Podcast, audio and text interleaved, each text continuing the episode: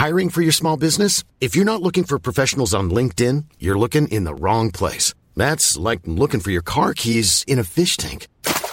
LinkedIn helps you hire professionals you can't find anywhere else, even those who aren't actively searching for a new job but might be open to the perfect role. In a given month, over 70% of LinkedIn users don't even visit other leading job sites. So start looking in the right place. With LinkedIn, you can hire professionals like a professional. Post your free job on linkedin.com slash people today. Qual é o nível de seu relacionamento com Deus e com Cristo? Evangelho de João, capítulo 15, versículos 13 em diante. Comentário de Mário Persona. Nós temos círculos de relacionamento em nossa vida. Começa pelos estranhos, aqueles que nós não conhecemos, claro, com os quais nós não temos nada a ver, às vezes só uma, uma interação rápida por alguma necessidade, mas são estranhos. Não existe intimidade, não existe uh, comunhão de, de afetos ou comunhão de propósitos. Esses são os estranhos. Aí nós contratamos um empregado. Nós contratamos um empregado, a Bíblia chama aqui de servo, e ele passa a ter um relacionamento conosco, e aí sim ele já tem alguma, algum conhecimento, algum tipo de, de comunhão, porém, tudo dentro do, do, do emprego, dentro do, dos parâmetros do negócio. Mas se, se evidentemente nós, um empregado se torna nosso amigo, ele vai ter um tratamento diferente daí. Nós não convidamos um empregado para a festa de aniversário do filho ou para ser padrinho de casamento da filha, mas um amigo já é diferente. Nós vamos ter uh, conversa com ele nós vamos ter assuntos que nós não temos com o empregado. Nós não, não contamos certas coisas para o empregado, como nós contamos para um amigo. Nós não convidamos o empregado para jantar em casa, como nós convidamos o amigo. Porque aí nós temos coisas em comum e temos o que conversar. E aqui nós vemos essa, essa, essa progressão no relacionamento do Senhor com os seus discípulos. A princípio, eles não conheciam o Senhor Jesus apesar do Senhor conhecer-nos desde eternamente. Mas eles não conheciam o Senhor Jesus. E de repente eles passam a segui-los, eles se tornam discípulos dele, mas como servos. Como eram no, no como era no, no, Antigo Testamento aqueles que eram servos dos profetas, que, que serviam os profetas, ajudavam em algum sentido os profetas. E o Senhor tinha assim muitos servos aqui nesse mundo. Nós sabemos que inclusive uh, o seu sustento era era providenciado por pessoas, pelos, seus, pelos que o seguiam. Havia mulheres abastadas que seguiam o Senhor Jesus e o ajudavam com o seu sustento. Tem passagens que falam disso. Mas agora ele, ele coloca eles numa esfera muito mais próxima.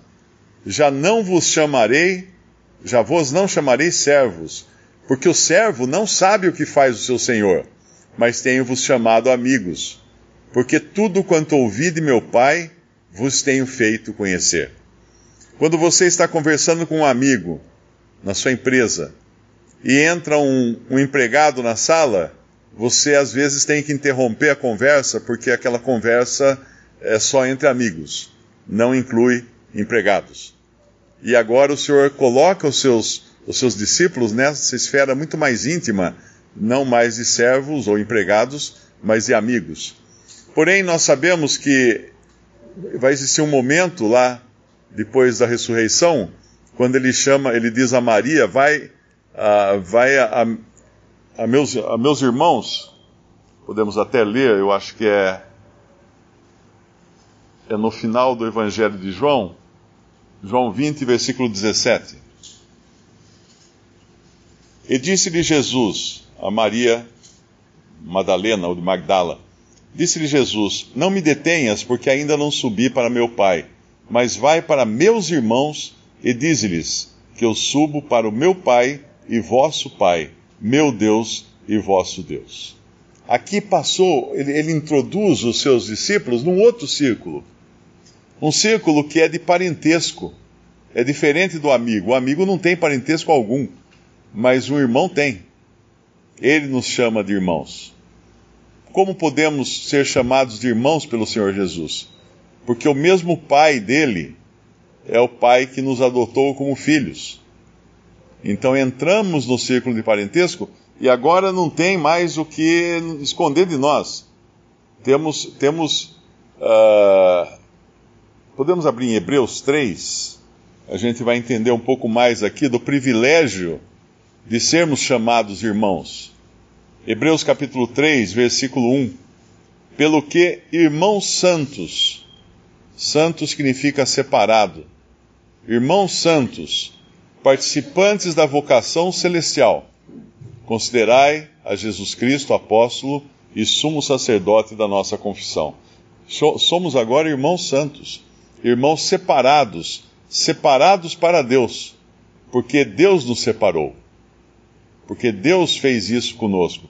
Também em Romanos, capítulo 8, Romanos 8, 17. E se nós somos filhos, somos logo herdeiros, e também herdeiros de Deus e co-herdeiros de Cristo, se é certo que com ele padecemos, para que também com ele sejamos glorificados. Então agora estamos na condição de filhos de Deus, filhos do mesmo Pai de nosso Senhor Jesus Cristo, co-herdeiros com Cristo, uma posição mais alta, mais elevada que essa, não poderia existir. Isso só foi possível porque ele nos salvou porque ele nos comprou, porque ele nos libertou com o seu sangue. João 15, ele fala no versículo 16 uma revelação que vai muito além do que aquilo que os discípulos até ali tinham escutado. Vocês não me escolheram, ou vós não me escolhestes. Não me escolhestes vós a mim, mas eu vos escolhi a vós e vos nomeei para que vades e deis fruto, e o vosso fruto permaneça, a fim de que tudo quanto em meu nome pedirdes ao Pai, ele vos conceda. Qualquer, qualquer ideia de que um salvo tenha sido salvo por seus próprios meios, por seus, seus próprios méritos, por sua própria escolha, ela vai por terra por, com esse versículo. Não me escolhesses vós a mim, mas eu vos escolhi a vós. E esses escolhidos são aqueles que o Pai deu ao nosso Senhor Jesus Cristo. Quando ele fala aqui da não me escolhesses a vós, ele fala do propósito pelo qual ele havia escolhido, que vos nomeei para que vades e deis fruto, no versículo 16, e o vosso fruto permaneça. É interessante que ele está falando agora como amigos, porque é diferente o fruto de um servo e um fruto de um amigo se um empregado meu fizer um serviço para mim, ele, é um, ele, vai receber o seu salário uh, em troca do serviço que ele fez para mim.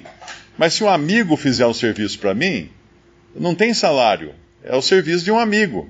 Ele veio me ajudar, ele veio, ele, tinha, ele fez de boa vontade, ele fez sem esperar nada em troca. E aqui o Senhor fala que esse fruto agora, o vosso fruto permaneça. Que fruto é esse que pode permanecer? Bom, não é nada material.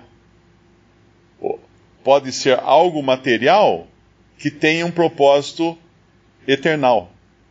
Então eu posso, por exemplo, passar o dia inteiro fazendo almoço para pessoas que não têm o que comer. Não é exatamente o almoço, a comida, o trabalho de fazer, de cozinhar, tudo, que é o, o, o que eu estou fazendo, o fruto que eu estou dando. Não. É o propósito de alimentar aquele que não tem o que comer. Então essas são aquelas coisas que, que cabem nos tesouros do céu, que onde a traça não rói e a, e a ferrugem não corrói e o ladrão não rouba.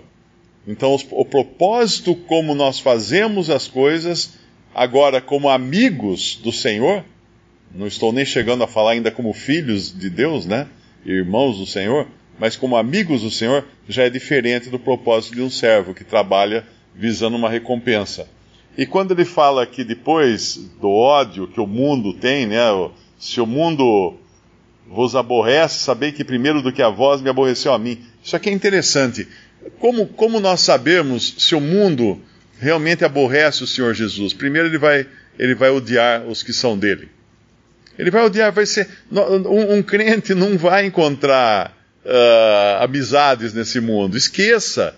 Às vezes eu recebo e-mails, ai Mário, me converti agora, e meus amigos, eu posso continuar tendo amizade com eles? Você pode, mas eu, não, eu acho que eles não vão querer mais ter amizade com você. Porque a, a amizade deles tinha outro aspecto.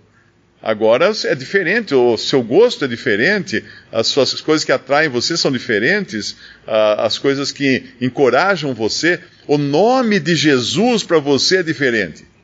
Fale de Jesus para uma pessoa e veja a reação dessa pessoa. Tem gente que, que odeia escutar o nome de Jesus. E quando vai falar que orou, fala assim: Ah, eu pedi pro, pro amigão lá de cima. O amigão lá de cima, eu vou, vou pedir pro amigão lá, lá de cima me ajudar a curar uma doença, não sei o quê. Que amigão lá de cima é esse que você está pedindo? Que falta de intimidade é essa? Você não pode pedir para o pai?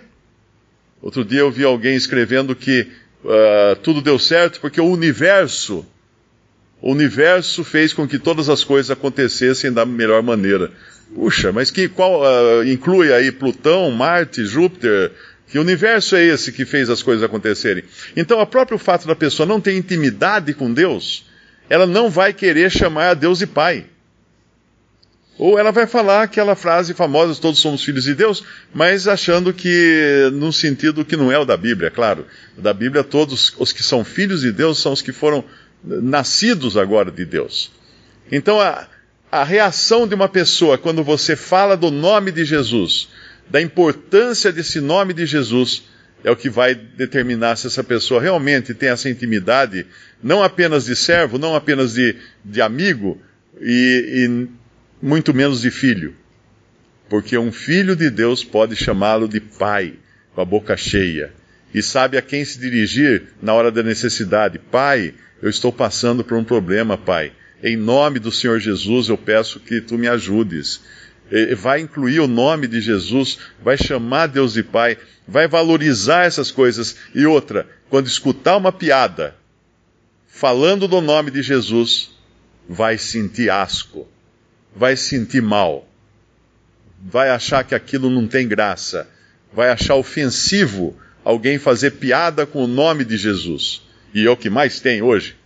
É o que mais tem hoje na mídia, piadas, gracejos falando do nome de Jesus. Mas um, um crente em Cristo que sabe o que ele sofreu para estar na posição em que está hoje e para que nós estejamos na posição que estamos hoje, não vai rir da graça que o mundo faz ou do ódio que o mundo tem desse nome, que é o nome que está acima de todo nome. E quando você fala de congregar ao nome de Jesus e encontra rejeição, a pergunta que, que, a pergunta que cabe é a seguinte: escuta, que nome você acha que é melhor então para a gente se congregar? Tem algum nome aí que eu não sei, que é tão importante assim, tão superior ao nome de Jesus, que a gente, não, que a gente deveria ter escolhido esse nome para congregar? Que valor eu dou ao nome de Jesus e que valor o mundo dá ao nome de Jesus. Isso vai criar um muro de separação muito óbvio entre aqueles que são de Cristo e aqueles que não são de Cristo. Visite respondi.com.br. Visite também 3minutos.net.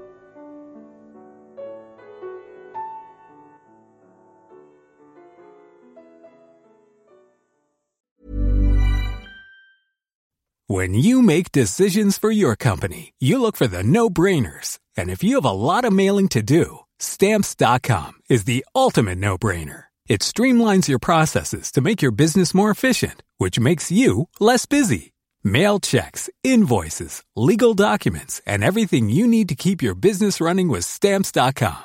Seamlessly connect with every major marketplace and shopping cart Schedule package pickups and see your cheapest and fastest shipping options from different carriers with rates up to 89% off USPS and UPS rates. And with the stamps.com mobile app, you can take care of mailing and shipping wherever you are. Make the same no-brainer decision as over 1 million other businesses with stamps.com. Sign up with code program for a 4-week trial plus free postage and a free digital scale. No long-term commitments or contracts.